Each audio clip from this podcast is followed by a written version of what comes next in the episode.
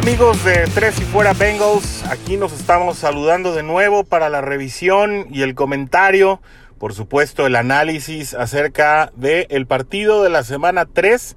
en el que Cincinnati visitó a las Águilas de Filadelfia y no salió con un resultado tan positivo. Y es que, aunque si bien eh, un empate pues no es una derrota, pues tampoco es una victoria y parece que ante las reacciones no solamente del coach Zach Taylor, sino de también muchísimos aficionados eh, que se han dado a expresar en redes sociales y en distintas eh, plataformas, pues la verdad es que el empate trae una sensación, deja un sabor de boca muchísimo más negativo que positivo, a pesar de que ya no se estuvo lidiando con una derrota per se. Prácticamente el empate no aporta en nada, si bien en un momento dado podría ser hasta un obstáculo, eh, un obstáculo pues prácticamente infructuoso en caso de que Cincinnati esté peleando los altos lugares de la selección colegial del año que viene nuevamente, pues este empate podría representar incluso el poder quedar por debajo de un equipo que tuvo un desempeño muy muy similar al momento de seleccionar. Bueno, si les parece bien, vámonos de lleno ya con las incidencias del juego. Y es que en lo particular, algunos eh, sí mantenían eh, ilusiones por algunas razones no tan infundadas. Muchos pensaban que Cincinnati sí podía llevarse este encuentro. Eh, en lo personal, su servidor no estaba todavía tan optimista acerca de lo que podía ser el resultado de este partido. Eh, obviamente nadie nos esperábamos eh, un, un, empate. Definitivamente era una situación que creo que estaba en el script de muy, muy pocos al momento de pensar eh, que se visitaba un equipo. Sí en, en muy circunstancias similares, sin embargo, con algunas ventajas que al final eh, terminaron siendo determinantes en el desarrollo del partido y que por momentos se vio una escuadra de bengalíes que sí pudiera haber revertido ciertas situaciones y sacar la casta y el coraje, pero al final... Eh, especialmente en las incidencias del, del último periodo que fue además en tiempo extra, pues no quedaron tan claras ni quedaron eh, tan evidentes. Eh, la realidad es que si bien eh, se apunta que Joe Burrow ha llegado otra vez a un nuevo récord para un novato eh, en el que por centésima ocasión eh, completó un pase, cosa que no había sucedido con un novato en las primeras tres semanas de la NFL en la historia, pues de poco sirvió ante un ataque que no fue tan explosivo, que no fue tan sorprendente eh, como a lo mejor había sido por momentos en, en, semanas anteriores. Esto debido, al parecer, a dos factores eh, muy, muy, muy determinantes. Uno, eh, creo que nunca pensamos decirlo, pero sí la ausencia de CJ Uzoma. Al parecer, pues el ala cerrado es una pieza clave dentro del esquema de Zach Taylor y del funcionamiento y de la visión de Joe Burrow al momento de establecer conexiones. Si bien eh, Drew Sample no lo hizo nada mal y por ahí se pudo conectar con él en más de una ocasión, pues la realidad es que tampoco fue eh, una pieza clave ni un elemento importante para desequilibrar a la ofensiva. Y bueno, obviamente seguimos hablando del factor Joe Mixon que no ha pesado y aquí sí me permitiría hacer el apunte de que no es culpa del corredor. A mí me parece que Mixon eh, puede estar al borde de la, de la desesperación en ciertos momentos por dos factores claves. Uno, el balón se le otorga en momentos muy incómodos, prácticamente son downs eh, infructuosos. Eh, normalmente con situaciones todavía de yardaje largo por recorrer, Em, en momentos en los que parecería no sería la mejor opción establecer eh, la carrera como, como opción en ese momento. Y obviamente la línea ofensiva que sigue dando muchísimos, muchísimos problemas, sí, eh, con un apunte especial del lado derecho, eh, donde pues prácticamente Bobby Hart y quien sea que esté reemplazando a Javier Suofilo, pues no han, no han podido dar eh, realmente con la tónica de lo que tiene que ser ese lado, ni para abrir huecos, ni para darle protección al quarterback, eh, al quarterback en turno. Y bueno, pues definitivamente eh, esta, esta situación ha representado que a pesar de que se le dé el balón en reiteradas ocasiones a Joe Mixon, pues su ataque, lejos de, de una o dos escapadas eh, cercanas a las 10 yardas, a veces un poco más, a veces un poco menos, pues realmente no marquen la diferencia ni abran eh, los espacios para que los receptores en un momento dado puedan estar siendo eh, más peligrosos al momento de establecer una ofensiva aérea. Y yo creo que aquí también vamos a tocar un punto en el que pues prácticamente a pesar del tino bastante, bastante preciso de Joe Burrow y, de su consistencia, de su serenidad, de sus ganas obviamente de alzarse con la primera victoria, pues parece que tampoco los receptores están siendo ese factor que se veía eh, previo a la temporada, no se están generando esos grandes espacios de separación, especialmente en las rutas profundas. Eh, estas eh, rutas cruzadas que se están utilizando prácticamente en el, en el papel de T. Higgins y de Tyler Boyd, pues no parecen estar rindiendo ningún fruto ni estar confundiendo a ninguna defensiva rival. Parece que es muy fácil para tanto linebackers como profundos de los equipos rivales leer cuál es el planteamiento ofensivo.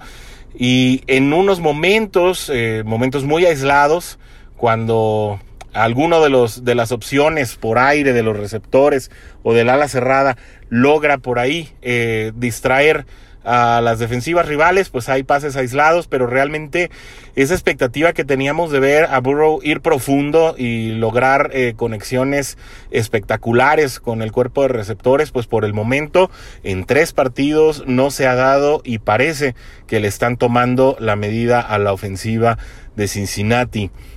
Bueno, y esto en definitiva eh, presenta muy muy complicado el desarrollo de los partidos. Tampoco pareciera, eh, si bien que, que Zach Taylor eh, sí realiza ajustes y no es eh, víctima del, del, mal de Marvin Lewis en el que se moría con el planteamiento hasta el final, pues estos ajustes parecieran por momentos ser estériles, parecieran por momentos no ser suficientes para contrarrestar la estrategia del enemigo y parecen tampoco ser muy sorpresivos. Y de ahí se viene, eh, pues obviamente un cuestionamiento que ya empieza a rondar las mentes de aquellos que conocen a esta franquicia desde hace largo tiempo, y es que Cincinnati se salió del patrón, eh,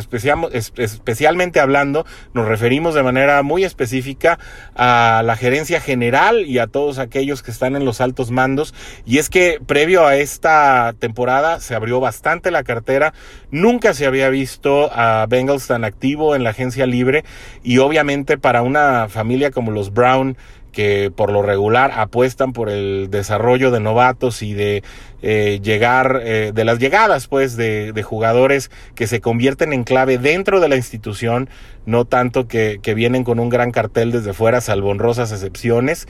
Eh,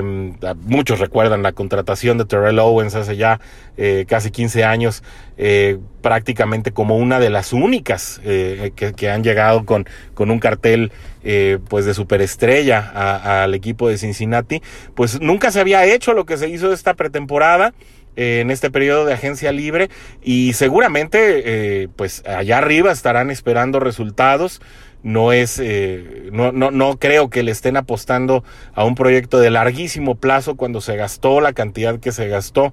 en la pretemporada y en la agencia libre, de manera que eh, pues muchos empiezan a cuestionar si es que se le tendrá eh, mucha paciencia. Zach Taylor, no estamos hablando definitivamente de que eh, sea a mediados de temporada que, que pueda rodar una cabeza siquiera en el staff de cocheo de Cincinnati, sin embargo, pues no podemos eh, dejar de preguntarnos si es que la paciencia será tan, tan amplia como en su momento lo fue eh, con el periodo anterior eh, de Marvin Lewis y algunos de sus antecesores. Y bueno, en el desarrollo del partido definitivamente creo que los factores de incidencia que llevaron a, a, Filadelfia a poner en serios aprietos a la escuadra de Cincinnati estuvieron de los dos lados del campo. Es, el primero se llama Zach Ertz y el segundo se llama Fletcher Cox. Definitivamente no hubo ningún elemento dentro de la escuadra felina que pudiera eh, detener a ninguno de estos dos. La verdad es que Fletcher Cox hizo lo que quiso con, con el lado derecho de nuestra línea ofensiva, que de por sí pues es un e, es todavía un enigma. Incluso esta semana se esperan muchos ajustes. Se espera que Alex Redmond sea subido de la de la escuadra de entrenamientos también para trabajar eh, como guard derecho dado que el experimento de Fred Johnson sigue sin funcionar. Y bueno el, el fenómeno negativo de Bobby Hart pues sigue siendo una interrogante. Muchos no sabemos cómo sigue jugando y ante el incierto regreso de Xavier Suafilo, pues definitivamente algo se tendrá que hacer por ese lado. Sin embargo, como les decía hace un rato, no fue el único que tuvo problemas. También eh, Jonah Williams y Michael Jordan por el lado izquierdo, si bien fueron más sólidos que su contraparte, eh, también tuvieron problemas para, para proteger a Burrow, que fue capturado en ocho ocasiones eh, durante el juego. Incluso, como se dice en el argot, hubo una ocasión en que lo venadearon de una manera bastante, bastante lamentable. Y como bien decía el Twitter o las redes sociales de Tres y Fuera, en la cuenta oficial, afortunadamente Joe Burrow sobrevivió al embate. definitivamente una de las mejores noticias que, que, pudimos tener durante el desarrollo del partido es que Carlos Dunlap da señales, asomos de estar de regreso y es que con dos jugadas importantes a la defensiva, una de ellas una captura como aquellas a las que nos tiene acostumbrados, pues nos da esperanza de que eh, haya salido duro eh, de, la falta de pretemporada y los primeros dos partidos en los que pues prácticamente lució fantasmagórico eh, hayan sido solamente una, una baja de juego por dureza y que empiece a retomar ese, ese nivel que le conocemos y que en definitiva crea terror en las ofensivas rivales y que junto con Sam Hubbard el regreso eh, posible de Gino Atkins, que creo que todos estamos desesperados por verlo de vuelta, eh, el acondicionamiento de DJ Reader y, y bueno, eh, obviamente el resto de la, de la línea defensiva empiecen a marcarse eh, diferencias. Previo al partido decíamos eh, que tal vez fuera la defensiva,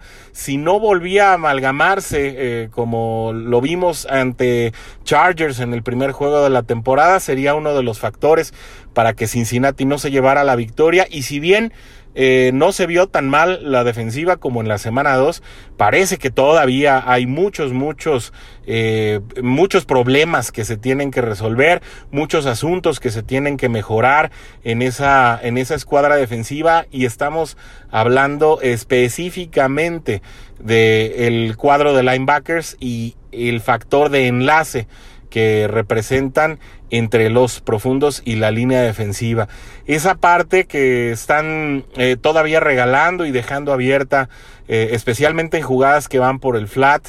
eh, todavía, todavía representa muchísimos problemas y da oportunidad a los rivales a, a, que corran muchísimo más de 100 yardas. Fue el caso otra vez, se pudo eh, recibir otra vez más de 150 yardas por tierra y aunque no fue tan claro como contra Cleveland, pues definitivamente eh, no, no, no se está logrando mucho avance en el terreno defensivo. Los profundos lucieron un poco más sólidos, eh, así también los corners, eh, razón de ello que se pudo tener una intercepción en la parte de, de, atrás por parte de Sims. la primera fue un balón bateado en la que precisamente Logan Wilson pudo recuperar el balón y eso creo que también va a ser positivo para el novato, pues le va a dar eh, confianza para los próximos juegos. Otro novato que lució muy bien fue definitivamente por el lado de la, de la ofensiva T. Higgins, que no solamente se hizo de su primer touchdown como profesional, sino que también pudo eh, lograr eh, llevarlo al doble y ya se apuntó sus dos primeros touchdowns en la temporada. Esperemos eh, los dos primeros de muchos entre estos dos jóvenes que ojalá lleguen a ser una pareja revelación, que solidifiquen su química y que esto en el futuro represente mejores expectativas eh, para el cuadro felino. ¿Dónde pondría esto a AJ Green, que sigue sin adaptarse a este esquema ofensivo, según declaraciones de él mismo durante la semana previa al juego y obviamente de los casi dos años que estuvo sin jugar y lo mucho que le está costando adaptarse tanto física como mentalmente al esquema de juego de Zach Taylor? Bueno, eh, no se le puede reprochar mucho, pues estuvo muchos años bajo la tutela eh, de Marvin Lewis, bajo un mismo sistema en el cual llegó a condición de superestrella. Eh, pues definitivamente si esta situación sigue desarrollándose de esta manera con un juego muy sólido de Tyler Boyd que apunta de nuevo para llegar a una temporada de mil yardas tal y como lo han sido en los dos años anteriores. Y Higgins destacando como lo hizo ayer, pues esto obviamente pone en tela de juicio el papel de Green en el futuro de esta ofensiva, en el que, bueno, todavía podría estarse en condiciones de eh, lograr un cambio o lograr un canje o un esquema interesante eh, con otro equipo, sin olvidar que este contrato que está vigente con AJ Green es solamente de un año y que al terminar este año pues él se convertirá en un agente libre. De esta manera, eh, bueno, eh, podemos, eh, podemos regresar al análisis del juego y es que yo creo que un factor determinante es que Cincinnati no está sabiendo cerrar los juegos. Hablábamos ayer en el relato del partido, en la cuenta oficial de Twitter de Tres y Fuera Bengals, la misma que les recomendamos que sigan en este momento, pues que llegó el momento en que había clutch time para Burrow y obviamente para toda la ofensiva. Y pareciera ser precisamente en el cuarto cuarto y durante el overtime que lució más flácida esta ofensiva, prácticamente estéril, sin lograr eh, peligrosidad. Eh, el juego fue condenado eh, prácticamente desde la pausa de los dos minutos del último cuarto a irse al tiempo extra.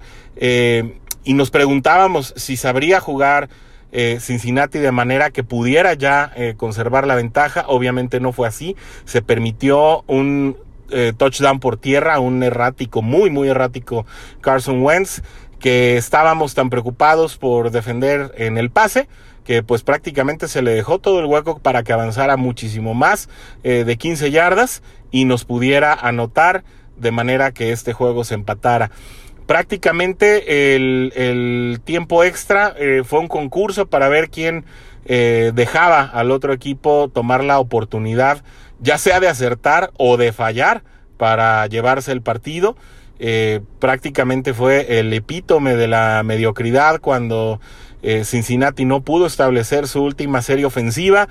entrega el balón a Filadelfia, quien con castigos no puede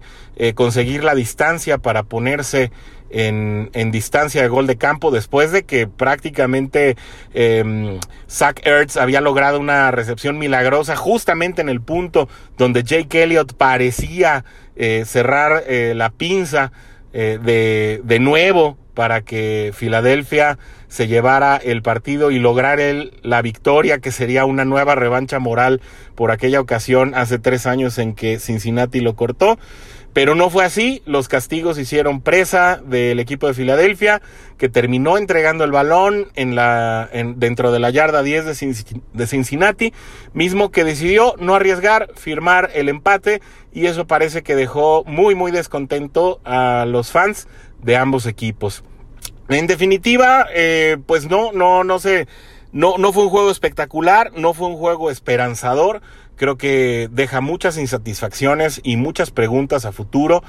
Eh, no sabemos todavía ver, eh, basados en las, en las evidencias, si Cincinnati será un equipo que contienda mejor eh, en, el, en el futuro de esta temporada, en el desarrollo de la misma, o si al igual que pasó el año pasado se irá desinflando poco a poco y serán solamente los partidos netamente ganables contra aquellos rivales que resulten por casualidad ser más eh, débiles que Cincinnati, aquellos partidos en los que se anotarán victorias para esta escuadra. No se ve manera para que se le pueda ganar a un cuadro competitivo. Se ve a Cincinnati muy lejos de, de los equipos que están en prácticamente en los eh, altos puestos de esta liga, los que están comandando la liga y pues parece que esta reconstrucción es muy a largo plazo a pesar de la presencia de estos novatos de sobrada capacidad. Bueno, nos vemos pronto, nos vemos en este fin de semana para analizar todas las incidencias y las predicciones, eh, el, todo lo necesario para prepararnos en el partido que será contra Jacksonville el próximo domingo. Eh, aquí nos estaremos saludando. Esperemos también que nos den su retroalimentación a través de las redes sociales de Tres y Fuera, eh, en especial en el Twitter de Tres y Fuera Bengals, donde los esperamos con muchísima, muchísima atención y le vamos a estar dando respuesta a cada uno de sus tweets y de sus mensajes. Hasta aquí llegamos hoy, eh, nos saludamos entonces este fin de semana. Fue un gusto estar con ustedes hoy. Díganme si están de acuerdo le saluda y se despide más bien su amigo Orson G. Hasta la próxima, Tres y Fuera. Hola, soy Rudy Jacinto, creador de Tres y Fuera. Si te gustó el programa de hoy, suscríbete a este y otros podcasts de la familia Tres y Fuera. Tres y Fuera NFL, Tres y Fuera Fútbol, Tres y Fuera de tu equipo favorito y claro, el canal de Tres y Fuera YouTube con videos todos los días. Porque si tu equipo existe, Tres y Fuera lo cubre.